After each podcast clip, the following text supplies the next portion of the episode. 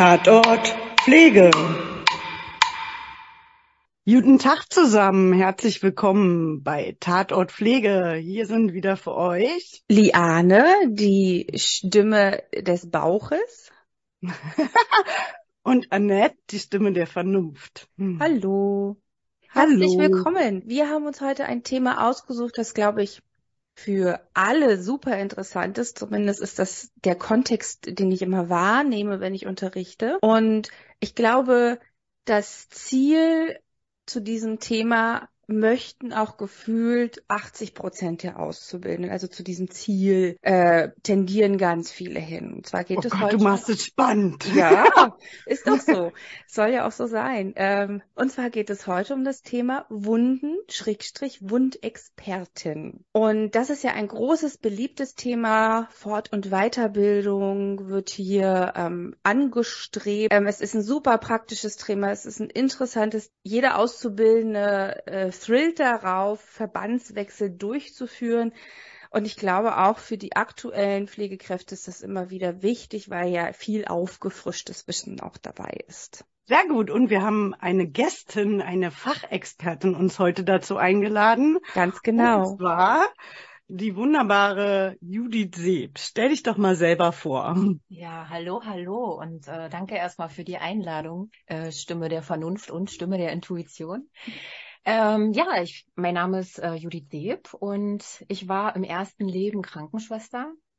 22 Jahre habe ich am Bett gestanden, wie man so schön sagt. Äh, und seit einem Jahr bin ich Lehrkraft und habe mich in meinen Jahren auch äh, ganz stark entwickelt, ganz stark verändert, teilweise in Richtungen, die ich mir selber in meiner Ausbildung, glaube ich, gar nicht hätte vorstellen können. Bin da aber sehr dankbar für und habe auch unter anderem 2010 die Weiterbildung zur Wundexpertin gemacht und dann auch die Möglichkeit bekommen, auch wirklich professionell in der Wundbehandlung, Wundversorgung arbeiten zu dürfen. Sehr cool. Und was sind deine drei Hashtags, die dich als Pflegekraft ausmachen? Uh, darauf bin ich vorbereitet. Darüber habe ich mir wirklich Gedanken gemacht ähm, und habe wirklich lange überlegt.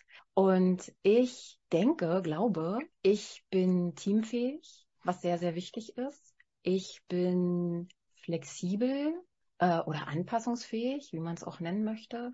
Und ich bin einfühlsam. Du hast jetzt gesagt, du hast mehrere Wege einge oder bist mehrere Wege gegangen, von denen du nicht wusstest, dass du sie mal gehen würdest. Wie ist es denn dazu gekommen? Was waren denn die Auslöser dafür? Manchmal waren es Zufälle, muss man wirklich so sagen. Also ich bin ja auch ganz jung in die Ausbildung gegangen mit 17, direkt nach der 10. Klasse. Und ich wollte auch unbedingt diesen Beruf lernen. Ja, und dann hat man erstmal die Ausbildung gemacht. Und in meiner Zeit damals war das ja noch so, dass es gab ja keinen Pflegenotstand in dem Sinne, ja. Also es war genau die umgedrehte Situation. Ähm, die Kliniken hatten alle das Problem, dass sich Pflege komplett verändert hat, äh, dass man Angst hatte, Betten abbauen zu müssen, Betten schließen zu müssen. Und von daher war es erstmal ganz schwierig, einen Ausbildungsplatz zu bekommen und dann nachher überhaupt äh, einen Arbeitsplatz zu bekommen, kann man sich heute überhaupt nicht mehr vorstellen. Und äh, dann war es wirklich so, ich habe teilweise Arbeitsverträge für drei Monate unterschrieben, einfach nur um nicht arbeitslos zu sein oder arbeitssuchend und habe dann einfach auch jede Chance ergreifen müssen, die sich mir geboten hat. Und äh, unter anderem war es dann so, dass ich dann 2000 neun auch einen Wohnortwechsel vornehmen musste. Ich bin dann nach Sylt gegangen, habe zwei Jahre auf der wunderschönen Insel Sylt gearbeitet, dort im Klinikum im Westerland und habe da dann auch das erste Mal was gemacht, was für, also bis dahin für mich völlig fremd war. Ich habe in einer Reha gearbeitet für Hauterkrankungen, also Dermatologie, sehr, sehr groß mit 140 Betten. Und für so eine junge Krankenschwester ähm, ist das natürlich, es ist ein Schreibtischjob ja, muss man ganz ehrlich sagen, man hat viel mit, ähm, mit Papier zu tun. Ja, und da war mir langweilig. Und ich habe dann erst angefangen, äh, nebenbei noch Hauskrankenpflege sogar nachmittags noch zu fahren. Und dann dachte ich irgendwann, nee, das ist es auch nicht. Und habe mir dann einen Fort- und Weiterbildungskatalog genommen, wirklich ganz plump. Und habe gedacht, Mensch, was kannst du jetzt noch machen? Ja, also wie kannst du dein Wissen erweitern? Ähm, wenn ich jetzt, wann dann? Und bin dann mit diesem Katalog zu meiner damaligen Pflegedienstleitung gegangen und habe gesagt, gucken Sie mal, ich will Wundexpertin werden. Und dann guckte die mich an und meinte, na, das ist ja eine gute Idee. Und dann habe ich damals ähm, in Hamburg äh, diese Weiterbildung besucht. Ja. Wie lief die ab und wie lange dauert die? Wie teuer ist die? Und äh, und so weiter. Äh, ja, äh, wie lief die ab? Also damals war es noch so, dass man äh, sechs Tage wirklich theoretischen Unterricht hatte. Also man wurde wirklich über Expertenstandards äh, zur Wundversorgung, Wundversorgungsmaterialien, äh, was sagt mir eine Wunde? Ich habe damals wirklich gelernt, eine Wunde spricht mit mir, ja. Also ich kann die angucken und die sagt mir wirklich, hey, so geht's mir, das brauche ich. Und darüber wurde dann auch äh, ein theoretischer Abschlusstest geschrieben.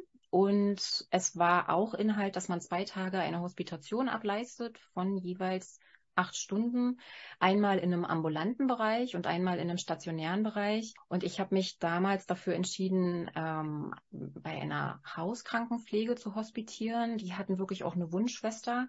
Die hat mich dann wirklich überall mit hingenommen und hat mir quasi äh, gezeigt, wie ist Wundversorgung, wie funktioniert das zu Hause im ambulanten Bereich. Und äh, das andere, was ich mir ausgesucht hatte, war ein Klinikum in Hamburg die eine richtige Station hatten, wirklich so mit ganz, ganz großen, schwierigen Wunden, Debridements, Deckungen, ähm, also viel Operation, operativer Bereich. Und Debridement ist ein Fachbegriff, den du vielleicht noch erklären könntest. Das ist im Endeffekt das Abtragen, das Abtragen oder Säubern einer Wunde durch eine chirurgische, also es ist eine chirurgische Säuberung, könnte man jetzt ganz einfach beschreiben. Genau. Ja, und dann musste ich eine Hausarbeit schreiben, musste mir einen Fall selber ausdenken oder einen Fall aus der Praxis nehmen. Und äh, den sollte ich wirklich von vorne bis hinten beschreiben. Also was ist das für eine Wunde? Ähm, wie wurde die bisher versorgt? Gibt es bestimmte Schwerpunkte? Und musste dann eben diesen Verlauf darstellen ähm, bis zum Ende. Und bei mir war es dann damals natürlich auch so, dass die Wunde super abgeheilt ist, ja. ja, zu den Kosten meine ich, ähm, waren es so um die 1300 Euro, die es gekostet hat. Die war es mir aber auch absolut wert. Hast du die selber bezahlt oder dein Arbeitgeber? Im Endeffekt habe ich sie selber bezahlt. Also der Arbeitgeber hat mir damals diese, diese Zusatzausbildung ähm, erstmal finanziert, da ich dann aber doch relativ schnell äh, zurück wollte nach Berlin, ähm, musste ich natürlich die Kosten zurückzahlen. Und was ganz wichtig ist, dieses Zertifikat des Wundexperten hat man immer nur für fünf Jahre. Also man ist dann quasi auch verpflichtet, wenn man diese Qualifikation behalten möchte, dass man jedes Jahr äh, an Weiterbildung teilnimmt, mindestens acht Punkte nachweist und ähm, acht Punkte? Mhm. Acht Punkte, ja. Also man braucht halt bestimmte Punkte. Ähm, wie erklärt man es jetzt, ja? Weiterbildungspunkte, die man erreichen muss. Für acht Stunden Weiterbildung bekommst du dann jeweils eben acht Punkte. Ist dann aber immer wichtig, dass es eine Fort- oder Weiterbildung ist, die vom ICW unterstützt und zertifiziert ist. Ähm, und dann muss man alle fünf Jahre eben all seine Weiterbildungsnachweise einreichen beim ICW und bekommt dann eben das Zertifikat verlängert, was dann auch wieder Geld kostet. Ja, ich habe gerade mal geschaut, weil du meintest ja, es ist schon ein bisschen länger her. Also die Preise sind gleich geblieben. Das ist ja im Rahmen der Inflation schon mal gut zu wissen, dass es mhm. ungefähr derselbe Preis ist, wenn man sich jetzt selbst dazu entscheidet, es zu werden. Und ich weiß aus Erfahrung, ich, ähm, ich habe das unterrichte das ja auch häufiger mal, ähm, die Frage nach so Blutrünstigkeit, nach dem blutenden, größten Wunden, dem schlimmsten, was man je gesehen hat. Das sind immer so die Fragen, die am häufigsten auftreten. Ich weiß nicht, ob das bei Liane, ob du deine Erfahrung auch so ist, dass die Auszubildenden immer das Schlimmste hören wollen. Ja, die sind da schon auch so ein bisschen ähm, zombie-mäßig unterwegs, dass sie auch gerne mal Wunden und Fotos sehen, ähm, die dann besonders schlimm aussehen ähm, und auch wissen wollen, was sie dann da tun sollen.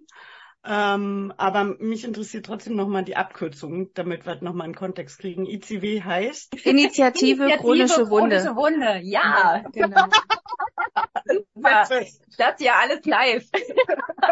Und dann wollte Annette bestimmt darauf hinaus, dass du uns jetzt deine schlimmste Wunde erzählst. Oh, wo soll ich anfangen? So ungefähr, ja. Wo soll ich anfangen? Wir nehmen uns alle Zeit der Welt, weil das sind die wichtigsten Zuhörerquoten jetzt hier.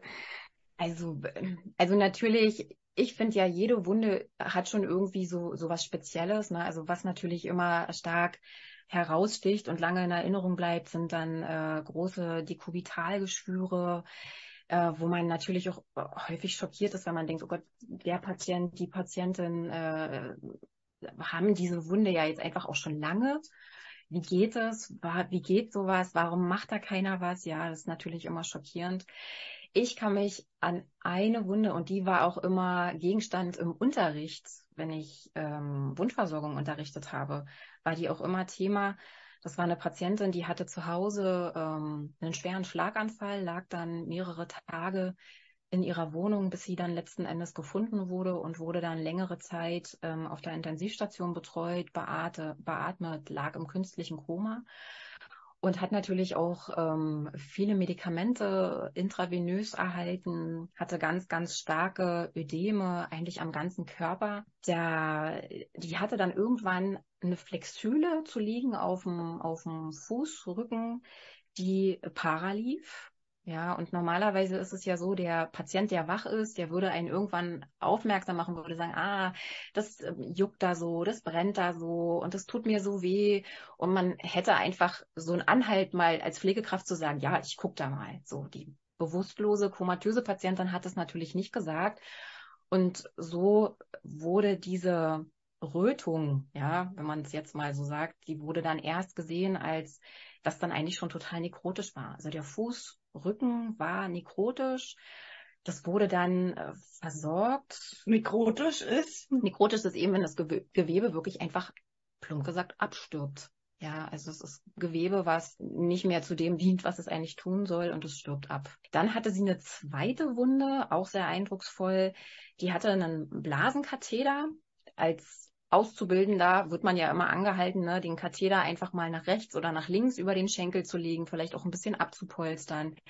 Und das ist da eben auch nicht passiert. Und dann hatte die dann erst irgendwann eine Spannungsblase und dann ging das auch richtig weit auf. Und es war nachher eine Wunde, die war so groß, dass man die Hand reinlegen konnte. Also so weit war der Oberschenkel offen.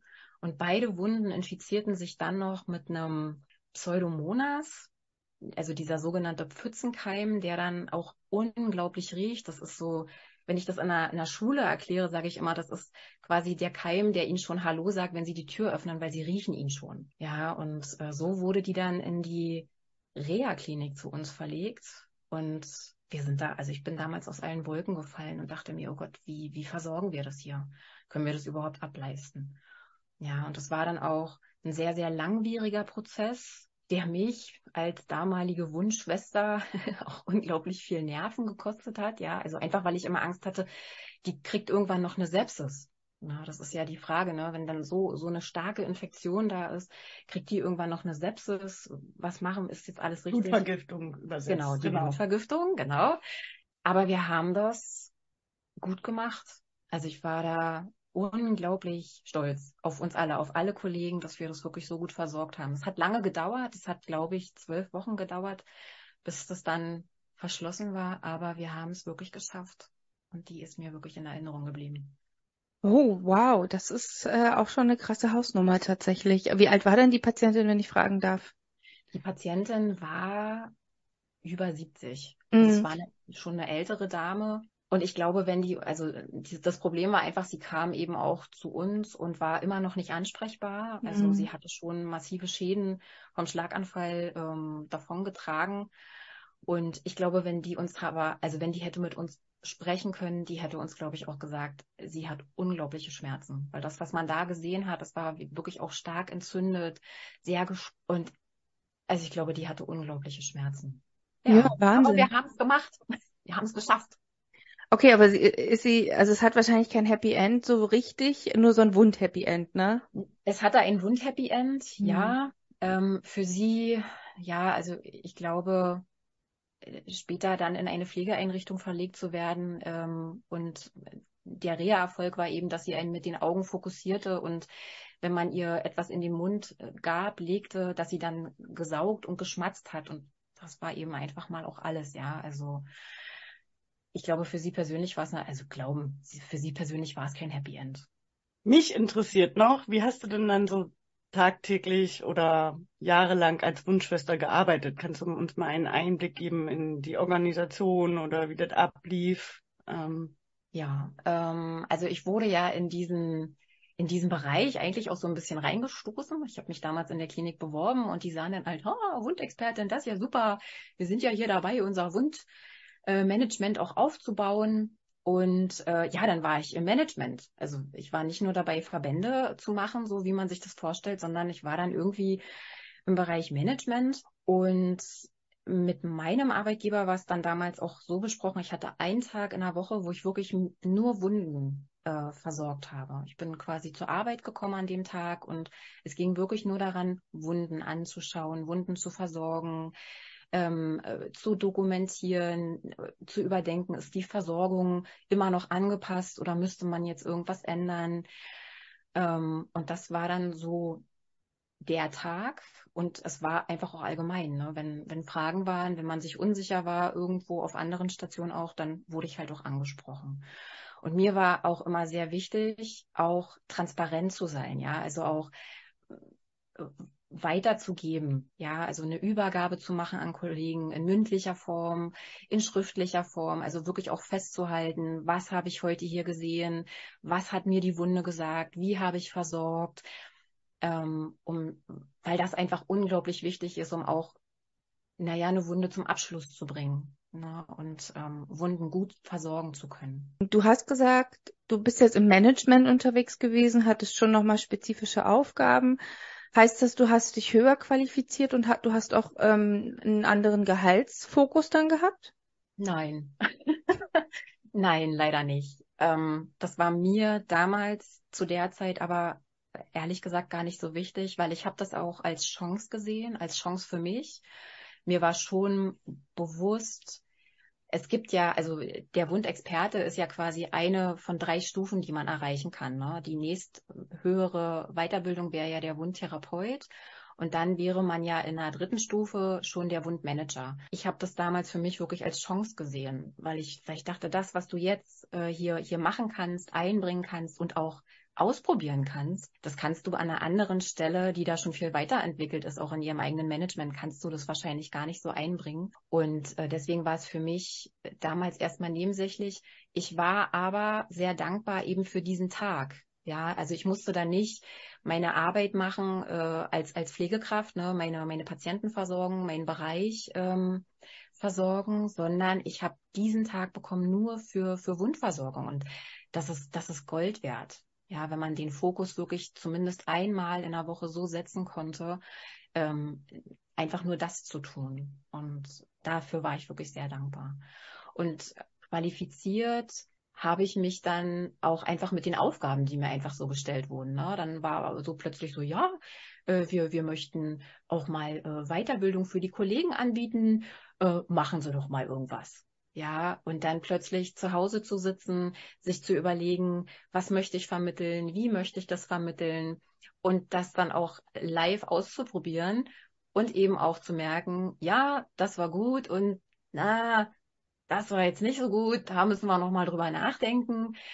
Das war ja auch, also im Endeffekt ist das Gold wert bis heute für mich eine Chance, eine absolute Chance gewesen. Heute mhm. ist wahrscheinlich, dass man die Finanzen, die müssen natürlich auch immer stimmen. Ja, na klar, man soll sich ja auch nicht unter Wert verkaufen. Aber für mich war das damals ein unglaublich guter Start in dem Bereich. Kannst du uns noch so Besonderheiten erzählen, die du ähm, dann auch im Management oder Qualitätsmanagement zu dem Wundmanagement da aufgestellt hast? Ähm, so konkrete Abläufe? Du sagst zwar jetzt, du hast dann Wunden versorgt, wie ist das abgelaufen, wie war die Dokumentation, die Fotos oder ähm, dass es ein bisschen feiner wird, weil es war jetzt ja. allgemein, man kann sich noch nicht richtig viel vorstellen ja, darunter. Ja. Ähm, das war für mich damals auch eine Überraschung, ja. Ähm, dieser Kontakt mit Management, der war ja dann plötzlich so, dass ich dachte, ach Gott, ja, jetzt gibt es dazu einen Standard zum Beispiel, ja. Ähm, also ich habe damals auch auf jeden Fall gelernt, Wundversorgung beginnt ab dem Moment, wo ich den Patienten das erste Mal sehe oder wo ich, wo mir klar wird, oh, da ist jetzt eine Wunde. Und dann geht etwas los. Dann geht los, ich mache eine Anamnese, ich nehme die Wunde das erste Mal auf, beschreibe, was sehe ich jetzt hier, mache mir Gedanken über Entstehungsmechanismen, die äh, vielleicht dazu geführt haben, dass die Wunde da ist, mache mir Gedanken über bestimmte Begleittherapien, um dafür zu sorgen, dass die Wunde eben abheilen kann. Fotodokumentation, plötzlich ein ganz großes Thema. Ja, wie mache ich Bilder?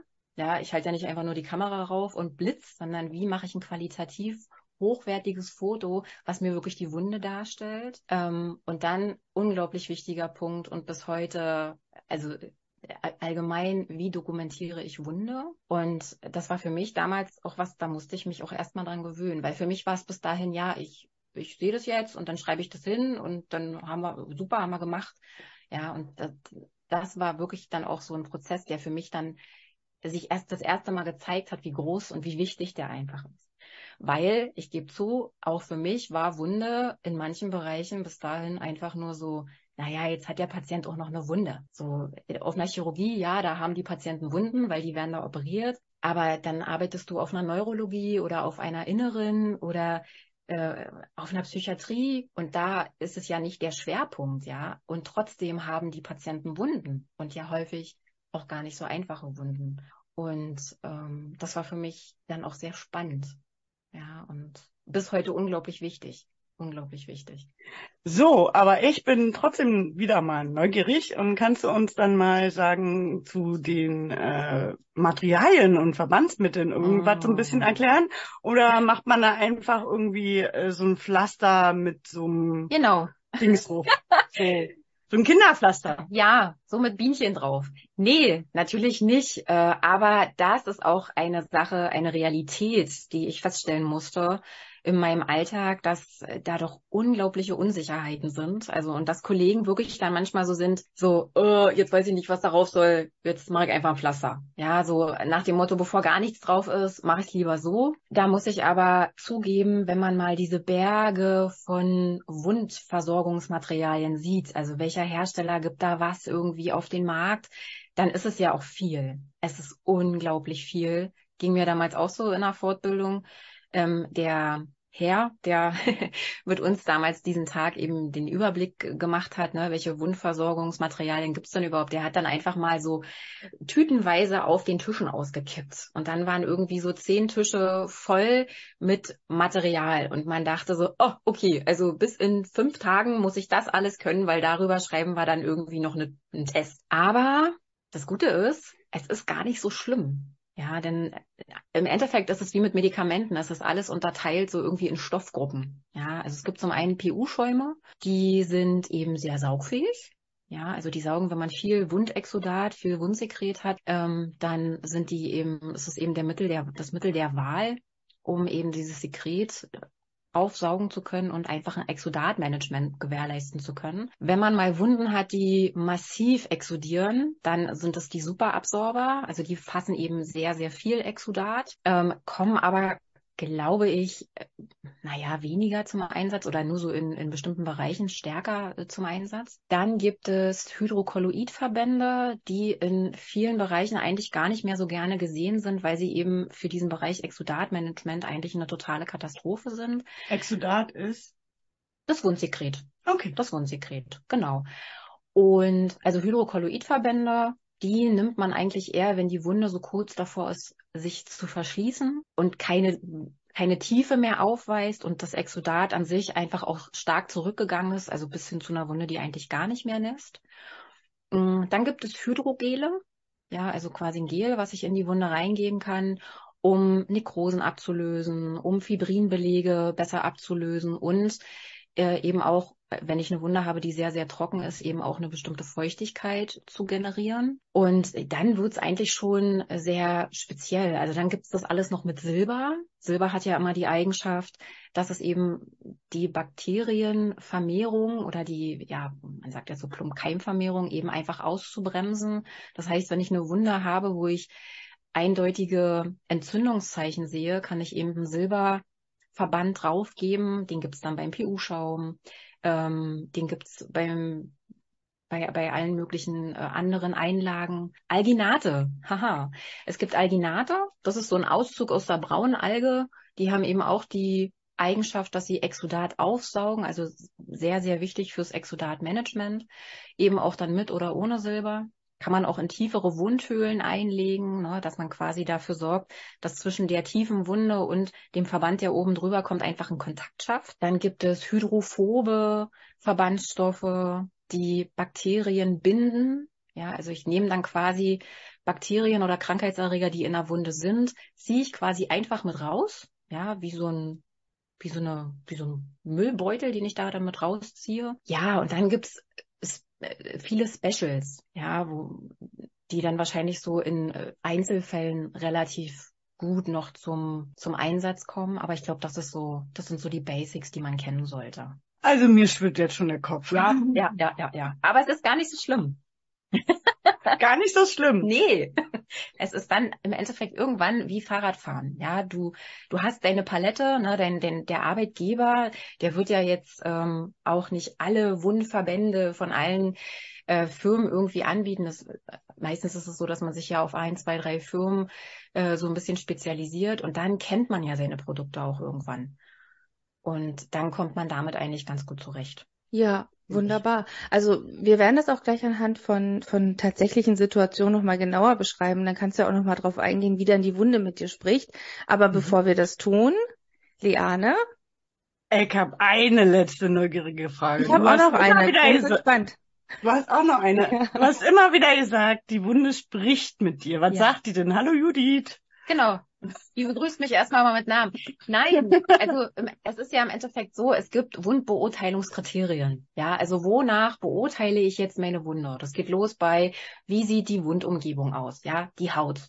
Wie sieht der Wundrand aus? Ja, also das, was quasi direkt um die Wunde, so die zwei Millimeter, äh, das ist der Wundrand. Wie sieht mein Wundgrund aus? Ja, ist der ist der fibrin belegt? Ist der nekrotisch? Ist der, ist der sauber? Fängt es gleich an zu bluten, wenn ich äh, mit einer Kompresse darüber fahre? Ähm, riecht diese Wunde? Ja, und wie riecht die? Das ist jetzt natürlich so ein Punkt, wo man so denkt, puh, jetzt wird's bisschen eklig, aber natürlich, eine Wunde hat einen Stoffwechsel und eine Wunde riecht. Das ist ganz normal, ja. Äh, also riecht die. Riecht die angenehm, riecht die unangenehm oder stinkt die? Einfach solche Sachen. Und, und dann spricht eine Wunde einfach mit dir. Und wenn man das versteht, dann weiß man auch, was drauf muss. Nach den Wundheilungsphasen oder nicht? Nach den Wundheilungsphasen, genau. da gibt's drei. Na, Soll jetzt. ich die mal nennen? Ja, klar, gerne. Ähm, also die Phase eins ist die Exudationsphase. Das ist eben im Endeffekt die Phase, wo die Wunde jetzt äh, quasi erst entweder entstanden ist oder wenn es eine chronische Wunde ist, äh, chronische Wunden bleiben in der Regel sehr, sehr lange in dieser Phase. Das heißt, hier hast du viel Exudat. Ja, also hier versucht die Wunde wirklich auch einfach alles, was da nicht reingehört, rauszuschwemmen und produziert unglaublich viel Exudat. Das ist so Phase 1. Da sieht man auch häufig äh, immer noch die meisten Entzündungszeichen. Dann geht's hoffentlich irgendwann über an Phase 2. Das ist die Granulationsphase und die sagt im Endeffekt, äh, die macht genau das so, wie sie heißt. Da granuliert die Wunde von unten nach oben. Muss man sich vorstellen, wie Rasen der wächst. Ja, von, du, du schneidest den ab und dann wächst der ja wieder hoch.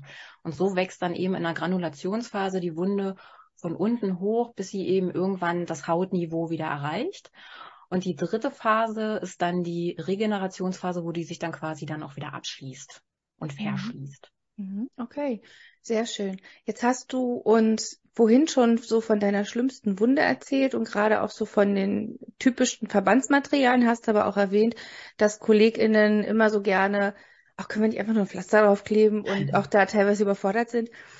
Gab es mal irgendwas sehr Erschreckendes, was du gesehen hast, was auf eine, auf einen Verband oder auf, auf eine Wunde mhm. draufgetan worden ist? Also gab es da so erschreckende Erlebnisse, wo du dachtest, ähm, okay, das gehört mhm. hier auf gar keinen Fall hin? Ja, ja, ja. Also da gab es ein Beispiel, wo ich dachte, oh Gott, warum macht ihr das? Ja, ähm, wir hatten einen jungen Patienten mit einer Querschnittslähmung, der hat sich verbrüht. Ja, der hat sich den Duschkopf auf den Oberschenkel gelegt, hat die Dusche angestellt und das Wasser kam unglaublich heiß aus der Dusche. Und der wurde dann damals auf Empfehlung auch äh, einer Brand, also Brandzentrum, Verbrennungszentrum, wo wir dann äh, extra kommuniziert hatten, wurde der dann mit Flamazine Creme, Salbe verbunden, ja, um quasi ähm, diese, diese, diese Verbrennung oder Verbrühung war es ja in dem Fall, dann einfach besser abheilen zu lassen, weil es ist ja dann wirklich so, die sind ja wirklich bis in die tiefsten Hautschichten, äh, ist ja da, liegt ja da wirklich eine Schädigung vor. Und diese äh, Salbe wurde leer. Hm. Und es war Wochenende und es war keine Salbe aufzutreiben. Und dann dachten sich äh, Kolleginnen, na Mensch, äh, Flamazine, Fungizid, fängt mit demselben Buchstaben an. Machen wir mal Fungizid drauf. Und äh, Fungizid ist für die, naja, Pilzinfektion, ja, an der Haut. Und da bin ich aus allen Wolken gefallen. Weil ich so dachte, Mensch, in dem Falle wäre doch da wirklich mal nichts zu machen, besser gewesen, als es so zu machen. Ja, also da ist natürlich, es ist dann nichts weiter passiert. Ja, die haben das dann relativ schnell gesagt. Und wir haben dann äh, eine andere Möglichkeit gefunden, aber das war schon schwierig. Ui, ui, ui, ui, ui. Mhm. Ja, wir haben beide auch mit den Händen vorm Gesicht hier da gesessen. Okay, ja. okay. Liana, hast du noch eine abschließende Frage jetzt? Nö, ich wollte teasern. Irgendwann werden wir Patentensicherheit und so Fehler, die in der Pflege vorkommen können, ähm, weil wir sind alle Menschen und auch Ärzte machen Fehler Mensch, und andere ja. Therapeuten machen Fehler. Ja wie man damit umgeht und ähm, das werden wir auch auf alle Fälle nochmal thematisieren, wollte ich an der Stelle nochmal sagen. Okay, dann könnten wir ja tatsächlich loslegen, weil ich habe nämlich ähm, zwei Fallsituationen mitgebracht. Yay! Uhu, genau, ähm, Auszubildende müssen ja mit Fällen arbeiten, da liegen keine ex extra Patienten in der Schule und warten auf uns, sondern wir müssen welche schreiben und die müssen realistisch sein und das kann ja gleich Judith mal überprüfen, ob die auch tatsächlich realistisch sind oder ob die auch gut sind. Aber ich starte einfach mal mit dem ersten Fall und dann können wir den ja bearbeiten. Herr P., 78 Jahre, hat seit 20 Jahren einen insulinpflichtigen Diabetes mellitus. Vor zwei Monaten bemerkte er eine kleine offene Stelle unter der rechten Großzehe, die er zum Schutz mit einem Pflaster abdeckte. Da die Wunde nicht heilen wollte, größer wurde und er zunehmend stärkere Schmerzen am Fuß verspürte, ging er in den letzten Wochen zu seinem Hausarzt.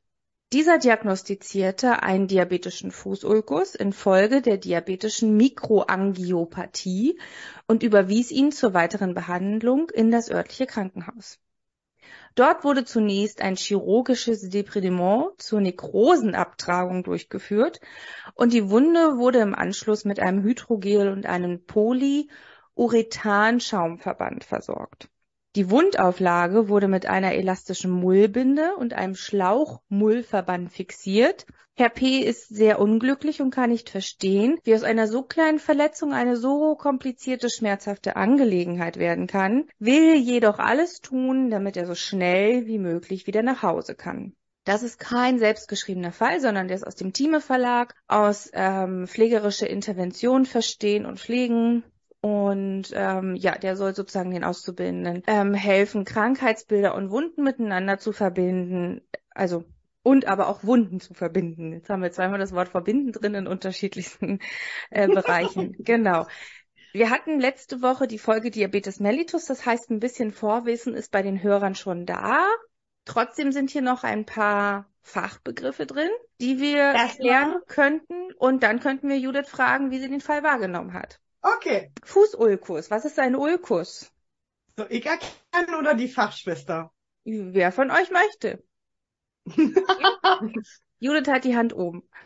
Judith hat die Hand oben und zeigt aber auf mich. Ah, guck. Ach, guck. Ja, also Fuß ist klar, ja, so müsste jeder wissen. Ähm, durch den Diabetes kann ein Geschwür am Fuß entstehen, weil um es einfach zu machen, ohne viel Fachbegriffe, ist es ja so, ähm, dass der gestiegene Blutzucker, gerade wenn er nicht äh, gut eingestellt ist oder der lange besteht, die Gefäße geschädigt werden, dann haben wir eine geringere Durchblutung und dann können kleinste Wunden auch Stöße die eigentlich erstmal blaue Flecke waren, zu offenen Wunden werden, die dann durch die schlechte Durchblutung nicht mehr zuheilen. Das nennt man als Fachbegriff einen Fußulkus. Genau, der Fußulkus ist an sich das Geschwür und das, was du gerade beschrieben hast, ist die Mikroangiopathie, die dadurch passiert. Ne? Also wunderbar gleich zwei Begriffe erklärt. Debridement haben wir eigentlich heute schon gehabt. Das hat Judith vorhin schon erklärt, als du gefragt hast, was das ist. Und auch Nekrose wurde schon erklärt. Ähm, jetzt haben wir nur noch die zwei Fachbegriffe für die Wundauflagen. Die könnte Judith nachher gleich erklären, aber jetzt übergeben wir eh den, das Wort an Judith. So, jetzt hatten wir auch kurz noch einen zweiten Gast gehört. Es ist der Hund von der Liane. Es ist nicht die Judith, die bellt, sondern der Hund. Nee. Ähm, also wenn es heute hier hin und wieder mal bellt, das ist Absicht, das gehört heute mit dazu zum Programm. Judith, das Wort geht an dich. Äh, könnt ihr nochmal die letzte Frage wiederholen? Durch den Hund bin ich ein bisschen ah, raus. Ja, gar kein Problem. Du sollst eigentlich nur darstellen, ob das. Fallbeispiel mhm. für dich realistisch ist und dann darfst du gerne mhm. in die Bewertung gehen. Ja, für mich total realistisch, also äh, total nachvollziehbar. Äh, äh, ist auch äh, witzig, das ist so mein Anfang in der Pflege. Ich habe nämlich in der diabetologischen Klinik meine Ausbildung gemacht und hatte dann natürlich mit Diabetes oder mit diesen Spätfolgen von Diabetes auch in meiner Ausbildung sehr, sehr viel Kontakt. Und das waren auch in der Tat so meine ersten Wunden, die dann für mich als junge Auszubildende auch manchmal schwierig waren, ja. Also so der Ekelfaktor war manchmal dann so mit 18 Jahren einfach schwierig, ne, weil man es halt einfach nicht kannte. Ähm, aber für mich halt, wie gesagt, total realistisch. Was mir, was ich als erstes gedacht habe, war, Mensch, gut, dass dieser Herr P äh, noch ein Schmerzempfinden hat. Ja, denn das ist ja ein anderes Problem, was ja der Diabetes, der eben dann eben auch einfach nicht so richtig gut äh, geführt und gepflegt wird, ne, was der ja auch mit sich bringt, ne, auch die die Polyneuropathie, dass sie irgendwann auch einfach ein Missempfinden entwickeln oder eben irgendwann auch einfach gar kein Empfinden mehr. Also da hat er ja eine unglaubliche Ressource. Das zweite, was ich dachte, Versorgung mit einem Hydrogel und einem Polyurethanschaum. Also wenn es um Finanzen geht, ja, Katastrophe. Katastrophe. Ne? Also du gibst ein Gel in eine Wunde und dann nimmst du einen Verbandsstoff, der ja unglaublich viel aufsaugt. Das heißt, du, du saugst das Gel in den Verband und das war's. Ne? Aber ansonsten schön. also ist er nicht gut verbunden worden. Hm, ich hätte es anders gemacht vielleicht. ähm, ist ja nun, es steht ja nichts, ne, was die Wunde nachher zeigte. Ähm, aber ein Hydrogel mit einem Polyurethanschaum ist halt einfach, du gibst das Gel in die Wunde und der Schaum kommt drauf und saugt das Gel wieder raus und dann hast du das Gel umsonst draufgegeben. Die Frage ist ja, warum nimmst du einen Schaum? Der Schaum soll ja Wundsekret aufsorgen. Da brauchst du ja kein Gel drunter, drunter geben auf eine Wunde. Ne? Das macht keinen Sinn. Wir wissen aber auch nicht, was die äh, Wunde jetzt schon spricht, weil das steht jetzt ja gar nicht da, ja, in welchem Zustand die Wunde ist. Trotzdem nicht sinnvoll. Wirklich was wäre denn, aber was wäre denn eventuell dein Gedankengang gewesen? Du hast ja gesagt, du hast da angefangen, das heißt, so mhm. Wunden hast du schon gesehen und du kannst mhm. dir jetzt im Kopf mal so eine exemplarische Wunde vorstellen. Was, mhm. was wäre denn so dein, deine Alternative gewesen? Na, die Frage ist jetzt, was spricht diese Wunde mit mir? Also äh, nehme ich den Verband jetzt ab und die Wunde ist vielleicht ähm, nekrotisch belegt oder immer noch, was sie ja eigentlich nicht sein sollte, denn sie wurde ja chirurgisch gereinigt. Äh, oder ist da ein Fibrinbelag, der vielleicht jetzt ein Hydrogel irgendwo rechtfertigen würde, dass dann einfach das eben los wird. Ähm, oder habe ich eben eine Wunde, die jetzt viel Exudat produziert, was ja auch durchaus möglich wäre, so kurz nach der Operation, ne, dass die Wunde einfach alles loswerden möchte, deswegen viel Exudat produziert und dann den Polyurethanschaum raufzugeben. Und manchmal reicht der ja einfach schon. Du möchtest die Wunde verschließen, du hast viel Sekret, also machst du einen Polyurethanschaum rauf. Und das reicht mhm. ja manchmal einfach mhm. schon. Mhm. Ja, genau. Ja, okay. So, so weit zu meiner Fachexpertise. Okay. Dann gucken wir mal in die pflegische Fach, äh, pflegerische Fachexpertise in Kompetenzbereich 1. Da sind wir eigentlich genau bei dem Thema, wo wir gerade sind. Pflegeprozess, Informationssammlung. Wir müssten erstmal herausfinden, was sagt die Wunde zu uns? Wir müssten in die Dokumentation gehen, wir müssten in die Aufnahme gehen, oder?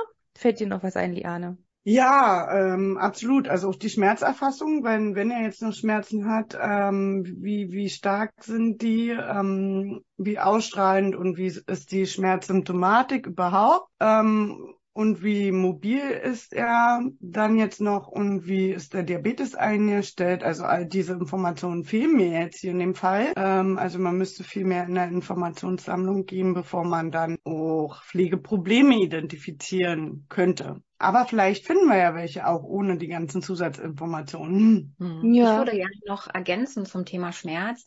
Patienten mit arteriellen Verschlusskrankheiten, also bei ihm ist es jetzt die Mikroangiopathie, aber die haben ja schon häufig das Problem Schmerz. Ja, also das ist schon sowas, was man bei Patienten ähm, da eigentlich immer berücksichtigen sollte. Ne? Denn wo kein Blut ankommt, entsteht einfach ein Schmerz. Kennt man von den eingeschlafenen Beinen, das tut nämlich höllisch weh. Ja, unangenehm. Genau, so ein pieksender Schmerz dann auch. Ne? Genau. Ne? Ja, dann wäre es ja jetzt sinnvoll, vielleicht dann trotzdem schon über eine Pflegediagnose nachzudenken, oder? Und Schmerz wäre ja schon etwas oder auch Bewegungseinschränkung, weil alleine durch den Verband ist ja auch eine Bewegungseinschränkung gegeben. Genau. Definitiv. Ich glaube ja sogar aus meinem Wissen, solche Patienten werden ja auch, damit die Wunden abheilen können, werden die teilweise auch komplett immobilisiert.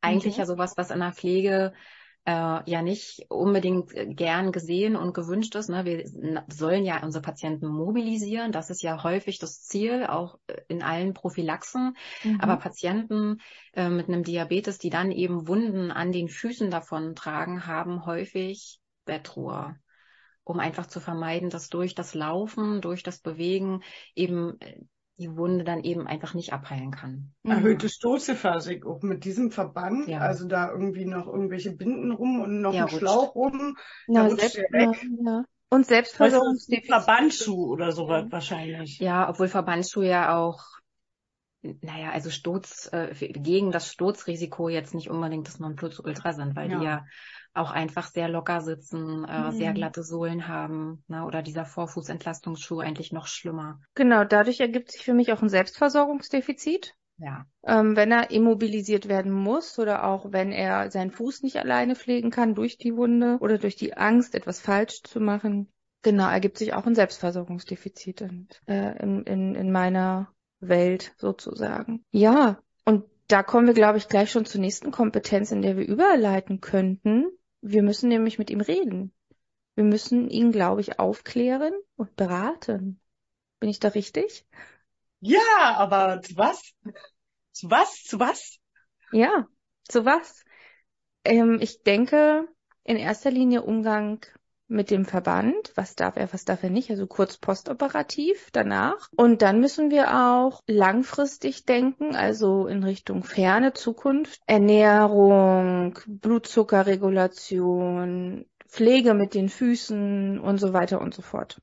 Also das sind so, glaube ich, die Punkte. Also einmal müssen wir akut was tun, ihm jetzt erstmal abholen und wir müssen ihn, bevor wir ihn nach Hause lassen, nochmal bestens vorbereiten und auf den neuesten Stand bringen, was denn äh, in ferner Zukunft, wie, wie er dann vorbeugen kann, präventionstechnisch handeln kann, damit das nicht nochmal passiert. Verletzungsprophylaxe sozusagen und aufklären über erste Symptome und äh, spezielle Fußpflege und ähnliches, ja und natürlich intensiv auch nochmal über den Diabetes beraten, absolut. Und auch, ähm, ah, sag's laut. Hautpflege. Ja, genau. Der Podologe oder also eben professionell der Podologe oder auch selber seine Hautpflege, genau. Und dass er das eben doch sehr ernst nehmen muss wenn da eine. Wunde ist und nicht einfach erst mit dem Pflaster arbeiten muss, sondern sofort zum Arzt muss. Also dass das halt schon dramatischer sein kann. Und ich glaube, Ernährung spielt auch eine große Rolle, denn er muss seinen Blutzucker ein bisschen in den Griff kriegen. Und bei Wunden muss man sich ja speziell ernähren, habe ich gelesen. Ja, also eine Wunde möchte natürlich bestimmte Dinge von äh, dem Menschen, an, an dem sie sitzt. eine Wunde braucht einfach mehr Eiweiß, braucht mehr Zink, allgemein mehr Mineralstoffe. Man muss sich vorstellen, das alles braucht ja unser Körper tagtäglich, um einfach überhaupt zu funktionieren. Und die Wunde, die da ist, ist ja noch, noch mal eine, eine Stelle oder eine Sache, die ja noch mehr zieht, also die noch mehr Bedarf äh, dann einfach hat. Und, und Eiweiß ist unser Baustoff, ja. Aus, aus Eiweiß wird jede Zelle gebaut. Ich erkläre im Unterricht immer ganz gerne, stellen Sie sich vor, Sie sind ein Haus, ne, Sie werden neu gebaut und dann gehen die ersten Dachziegel kaputt und, äh, und so weiter und so fort. Und aus Eiweiß wird dann eben der neue Dachziegel gebaut und ähm, die neuen Haare gebaut, die neuen Fingernägel und so weiter. Und Herr P braucht eben auch Eiweiß, um zu gewährleisten, dass die Wunde eben besser oder dass die wirklich gut abheilen kann, zumal er ja mit seinem Diabetes sowieso einen höheren Nährstoffbedarf hat als der Mensch, der eben kein Diabetes mellitus hat. Ja, und ich glaube, das sind auch gute Hinweise, weil ähm, Proteine darf ja ein Diabetiker gut zu sich nehmen, eben eher nicht die Kohlenhydrate. Und vielleicht kann man ihm da auch bei der Diät beziehungsweise bei der Blutzuckerregulation ein bisschen unterstützen. Man ist ja da heute in der Beratung nicht mehr ganz so streng wie früher. Ne? Also früher hat man ja wirklich auf die Diät, ne, das ist ja so ein böses Wort, immer sehr, sehr viel gesetzt. Heute ist man da wesentlich entspannter. Aber natürlich trotzdem sollen Diabetiker wissen, es ist wichtig, dass die Gene äh, Ernährung allgemein gesund ist, ja, also ausgewogen, Fette, Eiweiße, Kohlenhydrate, viele Nährstoffe, einfach auch zu wissen, wo kriege ich die her. Und als zweites natürlich auch die Bewegung, ja, um mein Gewicht auch einfach zu halten, ne? eine Adipositas zu vermeiden, ähm, einfach auch Kohlehydrate, die irgendwo zu viel sind, auch einfach zu verbrennen, also dadurch auch wieder den Blutzucker und den Langzeitzucker, den HbA1c auch einfach gut zu regulieren. Da sind wir aber auch dann interprofessionell schon unterwegs, oder? Schon fast. Also wir haben den ja, Podologen, ja. den professionellen Fußleger genannt, wir haben die Ernährungsberatung oder Diabetesberatung, wie auch immer, ähm, schon fast mit drin. Wir haben die Wundexpertin hier zu sitzen, ja, die uns sagt hier, wie man es verbinden muss. Wir haben die Mobilisation, die vielleicht hier auch trainiert werden muss mit dem Verband und mit dem Fuß zu laufen oder nicht mehr so sturzgefährdet zu laufen, vielleicht da einen Physiotherapeut noch mit hinzuziehen, haben wir schon echt viele Berufsgruppen, die wir hier brauchen, oder? Fällt, fällt dir noch jemand ein? Das wollte ich sagen. Also es muss, glaube ich, nicht alles die, die Pflegekraft machen, sondern ähm, wir können hier wunderbar ein bisschen aufteilen und jeden mit ins Boot holen. Der Arzt wäre natürlich noch wichtig, den kann man mit dazu hinziehen. Ähm, ich glaube, du hast alles gesagt. Also ich habe jetzt zumindest, sonst hätte ich eine Wissenslücke. Ja. Ist ja nicht schlimm. Wir haben die ja. wichtigsten dabei dabei auf alle Fälle. Das denke ich auch, genau. Also interdisziplinäres Team, die Frage ist, muss die Pflegekraft alles aufklären oder können wir uns da auch die Experten mit ins Boot holen? Wenn wir die Möglichkeit haben, die Experten mit ins Boot zu holen, würde ich darauf auch nicht verzichten, sondern sie definitiv mit anfordern. Genau, dann kommen wir in den nächsten Bereich. Gesetze und Leitlinien und so weiter. Hattest du auch schon gesagt, ganz am Anfang, wir müssen nämlich aufklären entsprechend, wir müssen dokumentieren gut, also die Wunde, den Wundverlauf, ja, da ja. sind wir ja auch echt mit einer Dokumentationsschutz, äh, Dokumentationspflicht ähm, ordentlich dabei, sogar äh, exzessiver, um überhaupt einen Wundheilungsverlauf nachweisen zu können. Ich denke, der Expertenstandard chronische Wunde spielt ja hier wahrscheinlich auch mit rein, ne? also als Leitlinie ja, Qualitätsmanagement, genau. Also den haben wir gleich auch nochmal im wissenschaftlichen Bereich, aber der ist eine Leitlinie und der muss da rein. Und es ist ja, ja, ist es eigentlich eine akute oder ist es eine chronische Wunde? Ist ja schon mal interessant zu wissen, oder? Nein, er, er, also hier steht ja, vor zwei Monaten bemerkte er eine kleine offene Stelle. Das heißt ja, das ist schon ein längerer Verlauf. Das ist ja nichts, was jetzt erst seit gestern ist, sondern das ist ja ein längerer Verlauf, den er dann leider auch ein bisschen rausgezögert hat. Er hat ja wirklich zwei Monate gewartet, bis es dann so war, dass er dachte, ach, jetzt gehe ich doch mal zum Arzt. Das Problem, was Herr P. mit seinem Diabetes und dieser Wunde und seiner Mikroangiopathie hat, ist eben, dass die Wundheilung schon auch manchmal schwierig ist. Also natürlich nicht generell, dass man sagt, so, das heilt jetzt ganz, ganz schwierig ab, aber das sind schon Patienten, wo man einplanen muss, dass es eben auch mal ein bisschen länger eine Entwicklung gibt in der Wunde oder dass es vielleicht auch manchmal noch mal einen Schritt zurückgeht. Deswegen ist es auch so, so wichtig, dass der Patient hier wirklich auch mit einbezogen wird, aufgeklärt wird und dass man ihnen wirklich sagt, sie gehören hier mit ins Team Wunde und sind und Sie sind hier der Dreh- und Angelpunkt, dass es auch wirklich erfolgreich wird.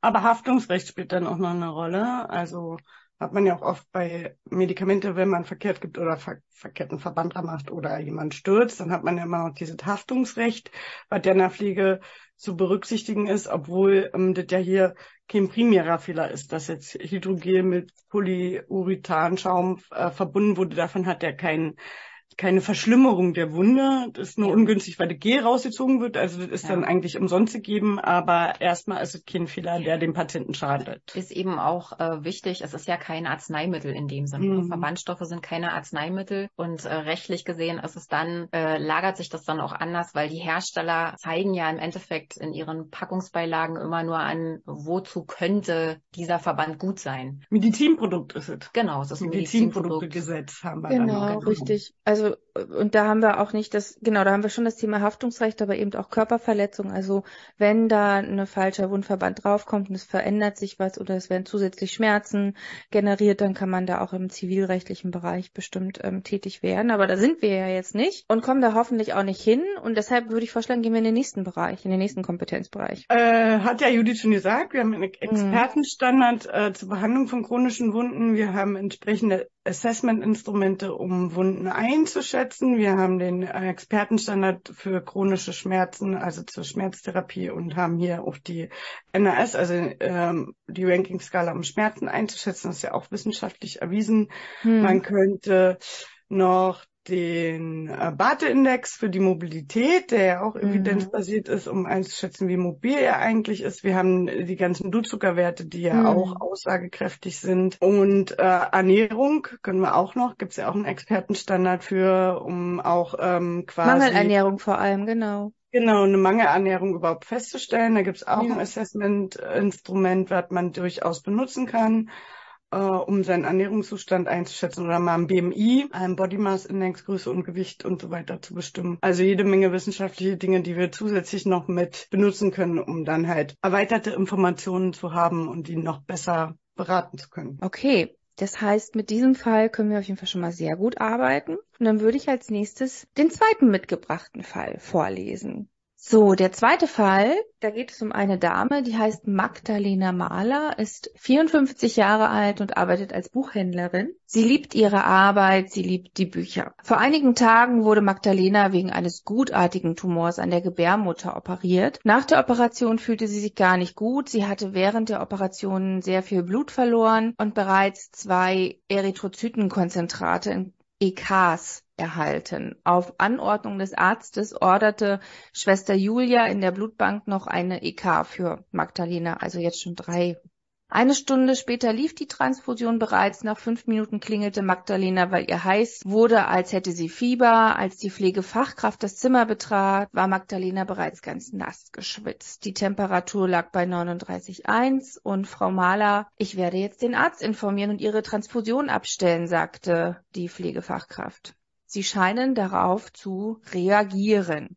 Nachdem der Arzt bei der Patientin war, beschloss er, die Transfusionstherapie zu pausieren und vierstündlicher HB-Kontrollen durchzuführen. Trotz dieses Zwischenfalls stabilisierte sich der Zustand von Magdalena schnell. Sie bekam schon, sie bekam noch dreimal täglich ein Analgetikum in Form von Ibuprofen 600 Milligramm, aber die Schmerzen wurden kontinuierlich besser. Das Schlimmste für Magdalena waren die Heparinspritzen am Abend und Julia erklärte ihr, dass sie die Heparininjektion bekommt, dass sie eine Heparininjektion bekommt. Nun spürte Magdalena Magdalena seit einigen Tagen ein Brennen an ihrer OP-Wunde. Sie hatte Schmerzen bei Bewegungen und das Pflaster war stark durchnässt. Die Pflegefachkraft entfernte daraufhin das Pflaster und beurteilte die Wunde. Hochrot, geschwollen, überwärmt und an einer Stelle circa ein Zentimeter geöffnet. Der Arzt ordnete daraufhin einen Wundabstrich an und eine Versorgung mit Alginat und ein Hydrokolloidverband als Sekundärabdeckung. Wie soll das bloß weitergehen, fragt sich Magdalena. Das ist ein Fall aus einer eigenen Darstellung und auch hier sind wieder ein paar Fachbegriffe drin, die wir vielleicht noch kurz erklären sollten, bevor wir den Fall wieder Judith übergeben und sie ihn einschätzen darf. Das erste, was ich sehe, ist Erythrozytenkonzentrat EK. Was ist denn das? Ja, also Erythrozyten sind ja die roten Blutkörperchen und ähm, ein Konzentrat heißt, dass äh, nur diese vorrangig in Flüssigkeit gelöst in einer wie so eine Art Infusionsbeute drin sind und die gibt man, wenn dieser Blutwert, also der HB, der ja dann sinkt, weil man in einer Operation viel Blut verloren hat. HB ist die Abkürzung für äh, Hämoglobin, genau. was auch da dann ein Wert ist, der aussagt, dass man zu viel Blut verloren hat und vielleicht auch gerade diese roten Blutkörperchen zu wenig sind. Und man gibt nicht gleich eine komplette ähm, eins zu eins Blutübertragung, Bluttransfusion Fachbegriff, sondern arbeitet dann auch oft ähm, mit diesen Konzentraten, um den Wert höher zu bekommen. Wenn man da nämlich zu viel verloren hat, ist man auch schwach und blass und natürlich heilen dann Wunden auch schlechter, wenn man zu viel Blut verloren hat. Sie hat auch Temperatur, Mhm, die auch genau. wichtig.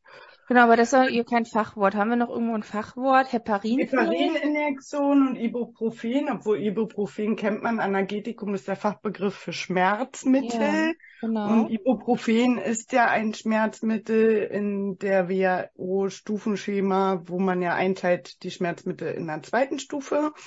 Also schon etwas stärkeres, gerade 600 Milligramm ist ja schon ein bisschen stärker, kriegt man in der Apotheke nicht zu kaufen, sondern nur 400 Milligramm. Genau. 600 Milligramm müssten dann immer per Rezept verschrieben werden. Und Heparin ist ein Medikament, was die Blutzusammensetzung verändert. Ähm, nach OPs wird das gerne eingesetzt, damit es nicht zu Komplikationen kommt, indem das Blut anders gerinnt und zum Beispiel Thrombosen entstehen. Das heißt, sie darf ja auch noch sich wahrscheinlich noch nicht so viel bewegen nach so einer OP und muss länger liegen und aufgrund dessen ähm, wird einfach auch nochmal ein Präparat gespritzt, das ähm, sozusagen den Blutfluss ganz leicht heruntergebrochen ähm, nicht unterbricht und für einen guten Durchfluss sozusagen sorgt. Thromboseprophylaxe. Genau, richtig. Die Fachbegriffe zur Wunde, vielleicht kann die Judith ja erklären. Was ist ein Alginat, Hydrokolloidverband und eine Sekundärabdeckung? Hm. Ähm, das Alginat ist das, was ich vorhin schon mal erklärt hatte. Das ist im Endeffekt so ein Auszug aus der Braunalge, der dafür sorgt, dass zum Beispiel auch Sekrete besser aufgesaugt werden können. Und äh, diese Alginate machen sich schon auch gut in tieferen Wundhöhlen. Also wenn eine Wunde wirklich tiefer ist, dann tamponiert man die mit einem Alginat aus. Der Hydrokolloidverband ist quasi dann die Sekundärabdeckung, also der Verschluss oben auf der Hautoberfläche. Soll ich gleich was dazu sagen oder erst später? Du kannst auch, du kannst es gerne gleich bewerten, du kannst aber auch dir den ganzen Fall erst nochmal anschauen, wenn du magst. Hm. Also ich, also als erstes einfach mal so als Pflegekraft, die ja auch im operativen Bereich solche Situationen natürlich ganz häufig hatte, total nachvollziehbar. Ne? Eine Patientin wurde operiert, anscheinend war die Operation jetzt auch gar nicht so einfach, denn eine Patientin, die dann einfach mal drei Erythrozytenkonzentrate nach einer Operation braucht, das ist schon, das ist eigentlich schon viel, muss man so sagen. Ne? Und natürlich muss man als Pflegekraft wissen, Blutkonzentrate können immer allergische Reaktionen hervorrufen. Die meisten allergischen Reaktionen treten ja dann relativ schnell, also teilweise, wenn man die Transfusion anstellt, schon auf. Aber es gibt ja auch Reaktionen, die dann auch ein, zwei Stunden, drei Stunden später oder länger danach auftreten. Deswegen hat Schwester Julia hier völlig richtig gehandelt. Die Versorgung der Wunde, das Alginat, total nachvollziehbar. Ja, also für mich völlig richtig der Hydrokolloidverband auf einer Wunde, die beschrieben wird als hochrot, geschwollen und überwärmt, also gleich äh, drei von fünf Punkten, die eine Entzündung charakterisieren, finde ich schwierig. Ne? Dann, dann auch der Hydrokolloidverband fängt ja eben wieder keine Flüssigkeit auf. Da würde ich wahrscheinlich wieder einen PU-Schaum nehmen. Aber ja, also die Frage, wie soll das bloß weitergehen, von Magdalena, die natürlich jetzt auch Angst hat, als Patientin total nachvollziehbar. Ja, und das ist ja auch ähm, unsere Aufgabe. Also der Arzt setzt das jetzt fest und klar ist das eine ärztliche Tätigkeit, Verbandsverbände äh, Verbände durchzuführen und die können wir ausführen. Wir können ihm aber auch sagen, ähm, nee, schauen Sie mal und vor allem, wenn er auch uns in Anführungsstrichen normalen Pflegefachkräften vielleicht nicht zuhören möchte, kann man auch noch mal eben die Wundexpertin ins Team holen. Und ähm, da ist ja dann auch eine Beratung da und ähm, viele Ärzte haben ja nicht dieses Fachwissen über Ja. Wunden, Ja. die tatsächlich dann eben Wundexpertinnen auch mitbringen. Ne? Ja, und die sind auch dankbar dafür. Also es ist schon so, wenn man da auch in ein, ein vernünftiges Gespräch geht, dass die wirklich auch dankbar dafür sind, wenn man, egal ob jetzt als äh, Wundexpertin oder eben als auch versierte Pflegekraft sagt, na ja, Mensch, vielleicht doch noch mal ein bisschen überdenken und unsere Erfahrung sagen, ne, dass viele Ärzte da schon sehr dankbar und auch total offen dafür sind, dass da von pflegerischer Seite eine Beratung äh, stattfindet. Die meisten sagen auch, Mensch, na, ihr seid ja eben auch häufig die, die einfach die Verbände machen und Also ich muss sagen, ich habe da sehr positive Erfahrungen gemacht in der Vergangenheit. Ja, kann ich eigentlich auch so teilen, tatsächlich. Ja. Okay, also du hältst aber den Fall so für realistisch. Ja, total. Liane? Oh, sehr, sehr viel drin in dem Fall. Wir haben hier ja Krebserkrankung und Angst, also Tumor. Wir haben eine große Operation und auch Weiblichkeit, die ja hier eine Rolle spielt, weil so eine Gebärmutteroperation ja auch noch andere Folgen hat mit Hormonumstellung und ähnliches. Transfusionmedizin, wir haben Schmerzen, haben die Wunde und Abstriche gemacht, wird mal sehen, welcher Keim da jetzt vielleicht rauskommt. Entzündungszeichen wurden schon gesagt, also auch sehr viel Fachwissen ist sie fragt, spezifisches Fachwissen. Da sind wir dann auch schon dabei mit der Informationssammlung, oder? Mit der Ja. du ja auch gerne anfangen kannst. Ja, so sieht's aus. Also das ist auch so. Ähm, das Positive ist, glaube ich, dass es ein gutartiger Tumor ist. Das steht schon vorher fest. Das heißt, da können wir auf jeden Fall schon mal sagen, hey, es ist keine Krebserkrankung. Ähm, ist zwar auch nicht schön, eine OP und gutartiger Tumor. Und das Wort Tumor macht ja immer Angst, gerade bei Menschen, die noch nicht wissen, dass Tumor an sich erstmal nur Schwellung heißt und nicht Krebs. Das ist schon mal ein wichtiger Punkt. Ähm, und ansonsten bringt sie ja auch nicht wirklich was mit. Also sie ist noch relativ jung. Sie hat kleine Vorerkrankungen. Ja, sie, sie hat eigentlich jetzt diese akute, gutartiges Geschwür. An der Gebärmutter wird operiert. Und jetzt müsste man herausfinden, warum sie vielleicht darauf reagiert hat, auf diese EK. Und ob das eben im Zusammenhang mit der Wundheilungsstörung hängt oder eben nicht. Das könnte man jetzt herausfinden. Und ansonsten sollten ja die typischen Symptome verschwinden, wie Temperatur oder Schwitzen, wenn das auch abgestellt ist. Und als akute Pflegediagnose könnte man schon aber in den psychischen Bereich gehen und vielleicht sowas wie Angst, Unsicherheit oder existenzielle Erfahrungen oder etwas in diesem Bereich mit aufnehmen, weil ich denke, das ist schon so vordergründig. Sie hat das jetzt, sie hat jetzt halt einfach so viel erlebt und muss das, glaube ich, erstmal irgendwie setzen lassen. Das, also ich glaube, der psychische Bereich wirkt dann doch nochmal vordergründiger. Möchtest du ergänzen? Ja, äh, ja, also diesen, ähm, gerade den psychischen Bereich, so dieser, dieser zweite Satz, der da oben steht, ja, sie liebt ihre Arbeit und sie liebt ihre Bücher. Das zeigt ja auch einfach, diese Frau steht einfach mitten im Leben. Und ähm, die gute Nachricht ist ja, also sie hat jetzt diesen Tumor, aber der ist gutartig und da geht man ja, glaube ich, auch erstmal natürlich mit Ängsten, aber auch irgendwie so gutartig, ja, positiv rein. Ich denke, das ist für einen Patienten dann schon auch eine unglaubliche Erfahrung, wo der auch viel zu verarbeiten hat, wenn es dann eben gar nicht erstmal so gut weitergeht. Na, dann hat man die Reaktion auf die Eryth Erythrozytenkonzentrate, das macht Angst. Dann hat man die Wunde, die jetzt irgendwie nicht so abheilt, das macht Angst. Ne? Das ist ja dann auch später eine Frage, wann kann ich dann wieder zu meiner Arbeit und zu meinen geliebten Büchern? Ja, also ich denke, das ist eine riesengroße Komponente bei ihr. Okay, dann sind wir uns bei dem schon einig. Finden wir noch ein oder zwei weitere Pflegeprobleme oder Pflegediagnosen, die wir dazufügen könnten, vielleicht? Na, eine Pflegediagnose ist ja auf jeden Fall die Wunde mit seiner eindeut mit ihrer eindeutigen Entzündung. Ja, also die Wundheilungsstörung. Die Ja. Wundheilungsstörung auf jeden Fall. Ne, dann äh, es ist ja ne, die die Wunde scheint ja nicht zu verheilen. Ja, ein Zentimeter geöffnet. Das ist eine Wundheilungsstörung. Schmerzen. Schmerzen, Schmerzen ganz vorneweg, denn die hat sie garantiert. Ne? Also hochrot, geschwollen, überwärmt.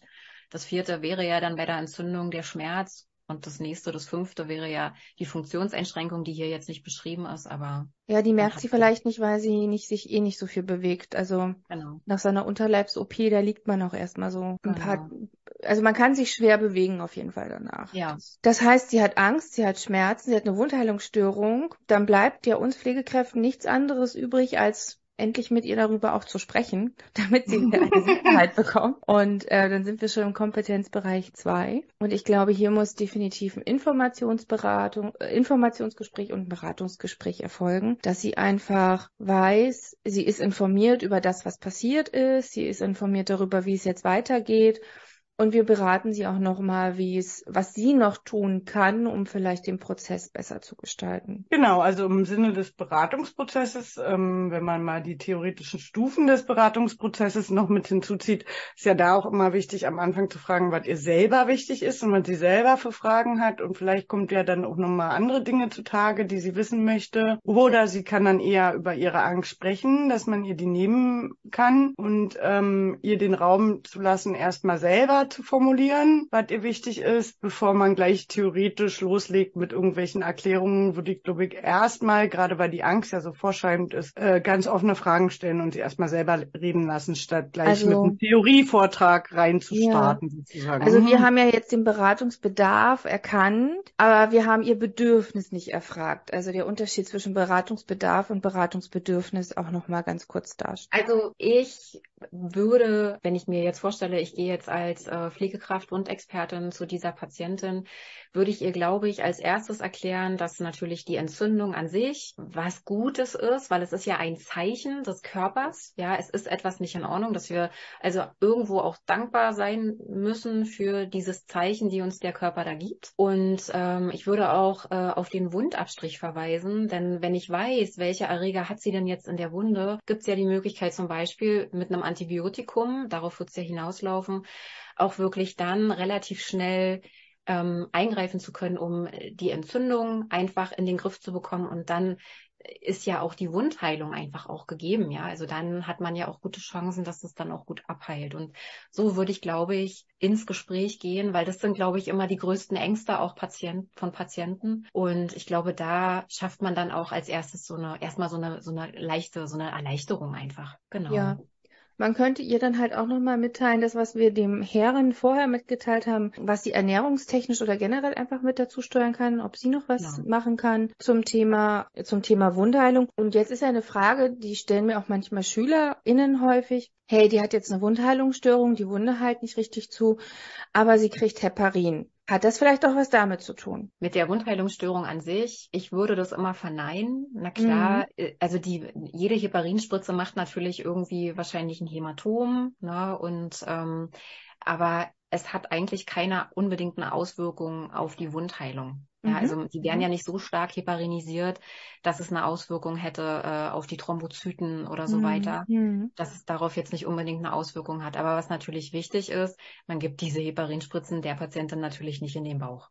Mhm. Ja, also nicht noch in dem Bereich, wo jetzt eh schon das Problem ist, sondern dann eher ähm, ins subkutane Fettgewebe am Oberschenkel zum Beispiel. Ja, so mhm. als, also dass man die, die, die, den Bereich nicht noch zusätzlich strapaziert. Und was bei ihr halt auch wichtig ist, dass man ihr sagt, dass ähm, die Ruhe ja, also die, man sagt ja Wundruhe und diese Wunde braucht halt Ruhe, dass also auch die Ruhe, sie sollte diese Ruhe einhalten, ja, sie sollte sich wirklich nicht viel mobilisieren und natürlich auch eine bestimmte Hygiene, die sie selber auch ausführen kann, also einfach ein Blick auf ihre eigene Körperhygiene. Hände desinfizieren, dass sie selber auch die Hände desinfiziert zum, zum Beispiel. Beispiel. Mhm. Ja, dass sie da nicht manipuliert, ne, ständig irgendwie anfasst, den Bereich abtastet und so weiter. Das ist schon was, wo sie selber ja auch das Gefühl bekommt, sie, sie ist auch aktiv in diesem Prozess dabei mhm. und äh, sie, sie trägt auch etwas dazu bei. Mhm. Ernährungstechnisch wäre auch hier wieder ne, schon vielleicht auch eine eiweißreichere Kost, ähm, eine nährstoffreiche Kost, um der Wunde eben alles zu, zu geben, grundsätzlich, dass sie abheilen kann. Mhm. Auch Eisen zum Beispiel, wenn die jetzt einen niedrigen HB hat, die kann ja, ja. dann auch entsprechend dann nochmal gucken, dass man da auch was macht, wenn sie so ja. den Blutverlust, ja. genau. Ja. genau. Ja, und dann eben auch wieder erklären, was diese Eisentablette für Nebenwirkungen hat. Nicht, dass sie dann äh, vor Schreck von der Toilette fällt, weil ganz oft verfärbt sich der Schwul ja äh, total schwarz. Und ähm, das sind auch wichtige Hinweise, die wir immer mitgeben müssen tatsächlich. Ne? Sind wir jetzt schon im interdisziplinären Bereich, weil wir haben ja jetzt kommuniziert, wir haben sogar schon die Wundexpertin mit hinzugezogen, können wir noch interdisziplinär arbeiten, also Arzt mal ausgeklammert? Ja, Ernährungsberatung wurde ja auch schon gesagt. Was hier vielleicht auch noch ist, ist ein Psychologe vielleicht hinzuziehen oder ein Sozialarbeiter, je nachdem, wie jetzt der Verlauf ist oder die äh, berufliche Wiedereingliederung dann geplant ist oder die Entlassung geplant ist, ob sie da dann Hilfsmittel braucht im Sinne des Entlassungsmanagement. Wir haben hier Transfusionstherapie, ist ja in der Regel auch ein Spezialgebiet, Transfusionsmedizin und auch zu gucken, ob sie jetzt eine allergische Reaktion wirklich hatte. Da müsste ja nochmal ins Labor gegangen werden, um zu gucken, inwiefern, ob da eine Unverträglichkeit gab oder eben nicht. So. Mhm. oder ob das Fieber halt eher von der Entzündung kommt, so kann ja jetzt auch überschneidend sein, während das ja auch äh, dann jetzt schon ausreichend äh, Berufsgruppen und auch ja, wir haben ja jede Menge Behandlungspflege dabei, die ja eindeutig auch in dem Kompetenzbereich drei reinfallen. Hm. Vielleicht auch eine hm. Hauskrankenpflege. Ne? Also ist ja die Frage, ob man sie so anlernen könnte, dass sie vielleicht die abschließende Wundbehandlung alleine machen könnte zu Hause später. Ne? Also traut sie sich das zu, dann müsste man die Patientin selber eben anleiten. Oder wenn sie eben sagt, nee, das kann sie nicht bewerkstelligen, vielleicht auch eine Hauskrankenpflege. Ja, oder es muss halt die Arztpraxis übernehmen und sie muss regelmäßig zum Hausarzt gehen. Auf genau. jeden Fall ist, muss man ihr mitteilen, wie sie mit der Wundversorgung umzugehen hat soll, wenn sie demnächst entlassen wird. Also so rein perspektivisch, ich glaube, es sind so maximal vier, fünf Tage nach so einer Unterleibs-OP, die offiziell erstmal so bezahlt werden und wenn es zu keinen Komplikationen kommt, dann gehen die auch nach Hause. Also dann ist Feierabend mit der Finanzierung durch die ICD. Das ist ja auch immer nochmal ein wichtiger Hinweis. Dann kommen wir in den rechtlichen Bereich. Dokumentation. Und Datenschutz und natürlich. Datenschutz. Aber du hast vorhin was super Spannendes gesagt, nämlich ja. Delegationsrecht und Remonstration. Ganz genau. Dass wir auch ablehnen dürfen oder berichtigen dürfen oder sagen können, das ist hier nicht richtig vielleicht angeordnet. Können wir das nochmal besprechen? Ja, unbedingt. Ein großer Rechtsbereich Bereich, die Remonstration. Ähm, und äh, die spielt ja hier auch eine Rolle, die du vorhin schon gesagt. Hm. Ja, nicht nur zum Thema Wunde, sondern auch zum Thema Transfusion gehört das auch dazu, denn ähm, die Frage ist, wer hängt die Transfusion an, wer macht sie an? Und wenn ich jetzt nochmal in das Fallbeispiel gucke, ähm, orderte die Schwester Julia in der Blutbank die EK und eine Stunde später lief die Transfusion bereits.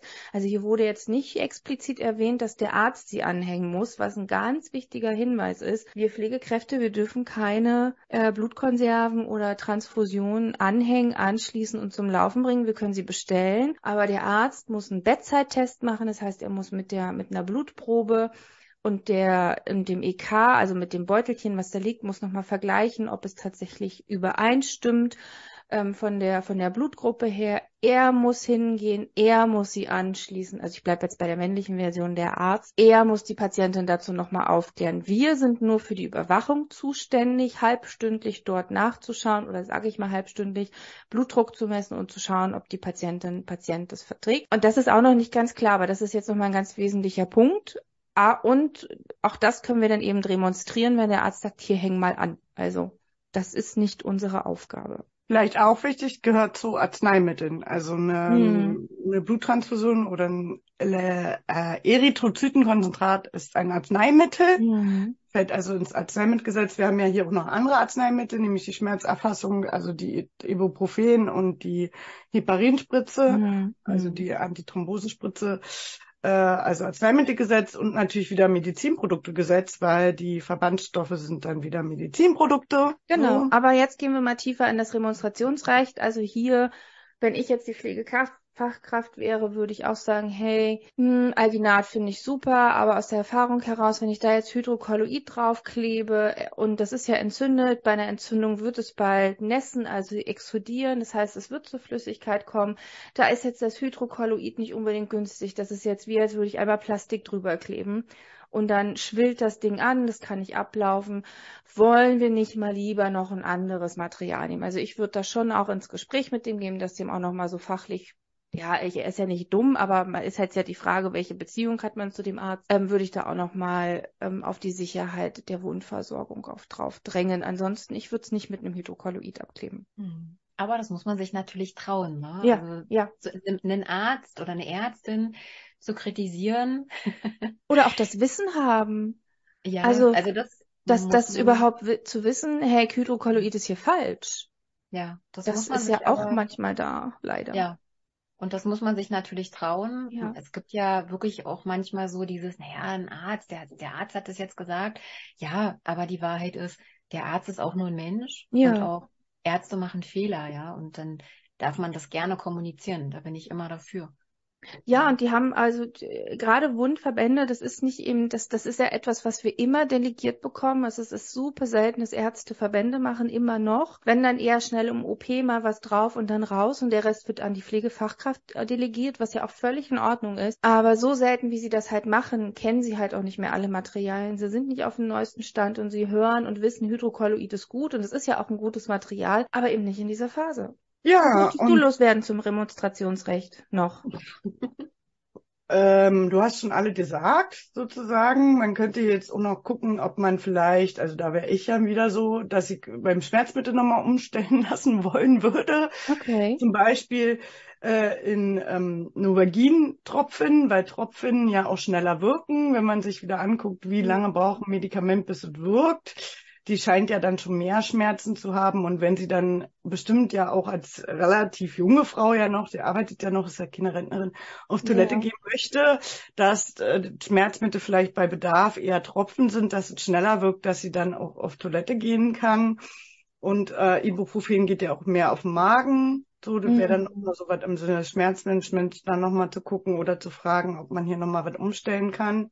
Ich würde auch Auch noch, ja. Demonstration. Hm. Ja, und ich würde auch genau in dem Punkt dann auch nochmal hinterfragen oder uns als Pflegekräfte darauf aufmerksam machen, Novalgin sowie auch Ibuprofen, Achtung, Fachwort, wirken ja antipyretisch. Das Genau. heißt, sie hat ja schon 39,1 Temperatur gehabt durch diese Reaktion. Und nehmen wir mal an, die, die Wunde verursacht jetzt auch noch Fieber. Dieses Medikament würde das verschleiern oder beide tatsächlich auch. Also es muss uns als Arzt und als Fachkraft auch klar sein, wenn wir Schmerzmittel geben und wir messen dann Temperaturen, es ist 38,2. Ohne Schmerzmittel wäre es höher. Also das sind Kannst auch du den Punkte. Begriff erklären nochmal? Antipyretisch ist ja Fieber, also fiebersenkend, temperatursenkend sozusagen. Genau. korrekt. Also dass Stimmt. uns das auch klar ist. Könnte also wir ja können auch ja, wir können ja gegen, umstellen, genau. sozusagen. Nee, nee, das, nee, muss nicht sein, aber es muss im Hinterkopf bitte sein.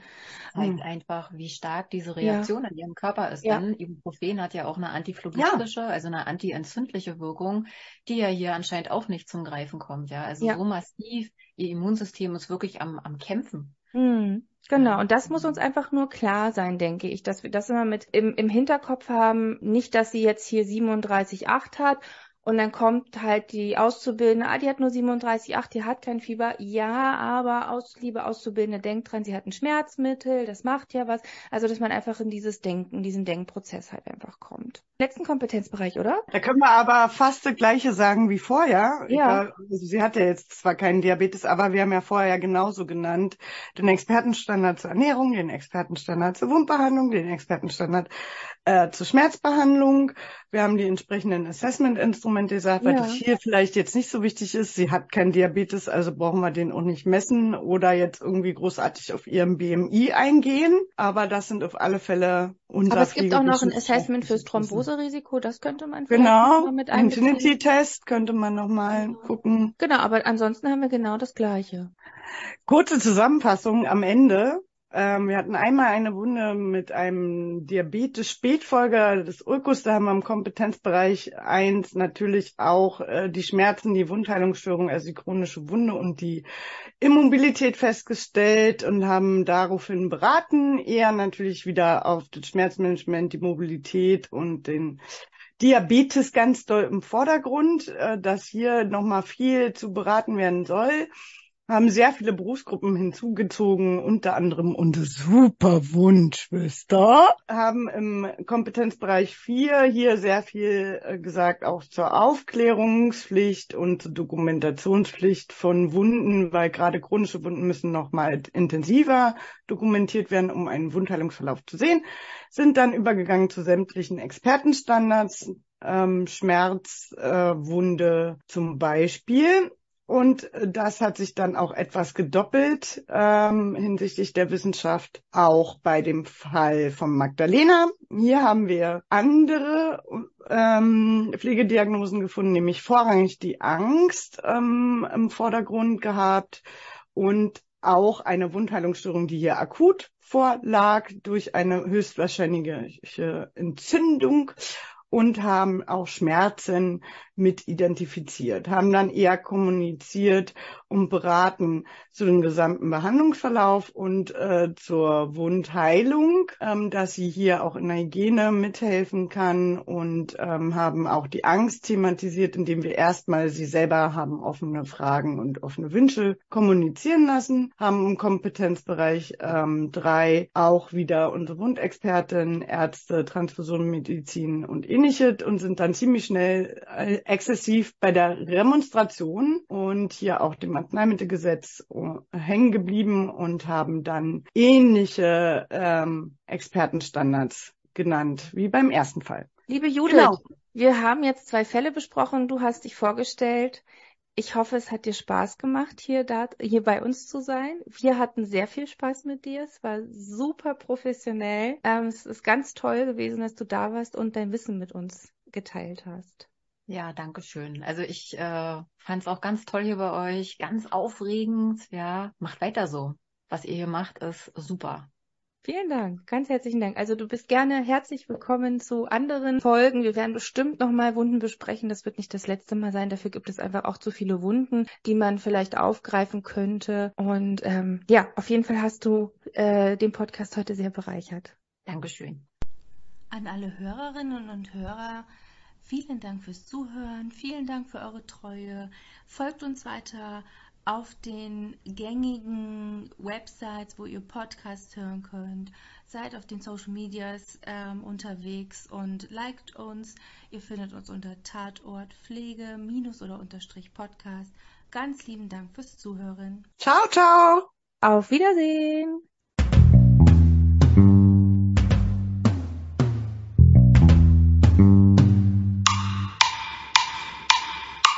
Tatort Pflege.